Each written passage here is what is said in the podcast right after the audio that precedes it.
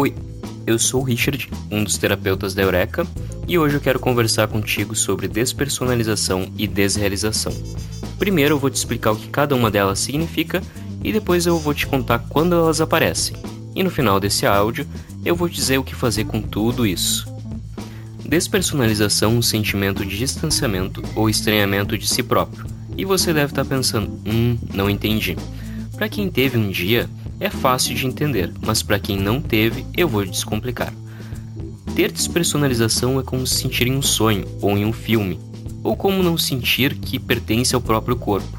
É muito estranho mesmo. É como se você não fosse familiar consigo mesmo. Melhor agora? Já a desação é a perda de relação com o mundo, como se ele não fosse familiar em algum modo.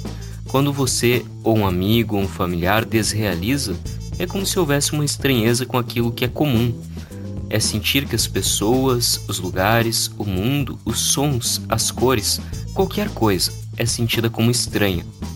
Quando estamos desrealizando, sabemos o que é realidade do que não é, mas é como se estivéssemos anestesiados e sentíssemos o mundo à nossa volta menos vívido do que antes.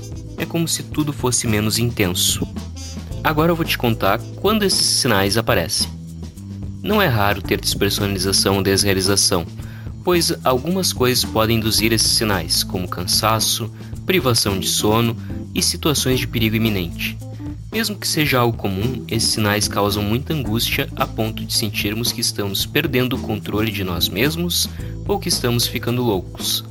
Apesar de ser algo comum, pode estar associado a algumas condições mentais, como por exemplo o transtorno do pânico, o transtorno de estresse pós-traumático, esquizofrenia e, em alguns casos, de depressão grave. Nessa semana tivemos uma pergunta na família Eureka sobre se sentir fora da realidade. Muitos comentários legais surgiram. Alguns chamaram a atenção da nossa equipe, entre eles a ansiedade como gatilho para esses sinais. Sim, é verdade que em momentos de ansiedade extrema podemos sentir que estamos nos observando fora do nosso próprio corpo, ou que escutamos os sons com timbres estranhos, por exemplo.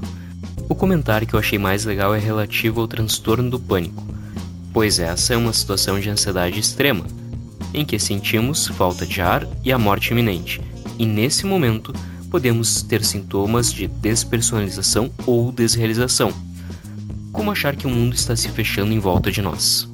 Em resumo, a desrealização é a sensação de que o ambiente familiar está estranho e a despersonalização é a sensação de estranheza quanto a si mesmo. Esses estados podem aparecer durante o efeito de uma droga, como sintoma de algum transtorno mental ou em momentos de ansiedade extrema e eventualmente quando o cansaço é prolongado. Para terminar a nossa reflexão, saliento que a procura de um profissional de saúde mental é importante para diferenciar as possíveis causas que relatei até agora. A despersonalização e a desrealização podem ser comuns e produzidas pelo cansaço e estresse, mas é legal descartarmos ou tratarmos outros motivos. Essa foi a reflexão de hoje. Eu te agradeço por ter escutado até agora e te convido a curtir esse áudio e nossos conteúdos do Facebook e do Instagram. Obrigado por escolher a Eureka. Um grande abraço.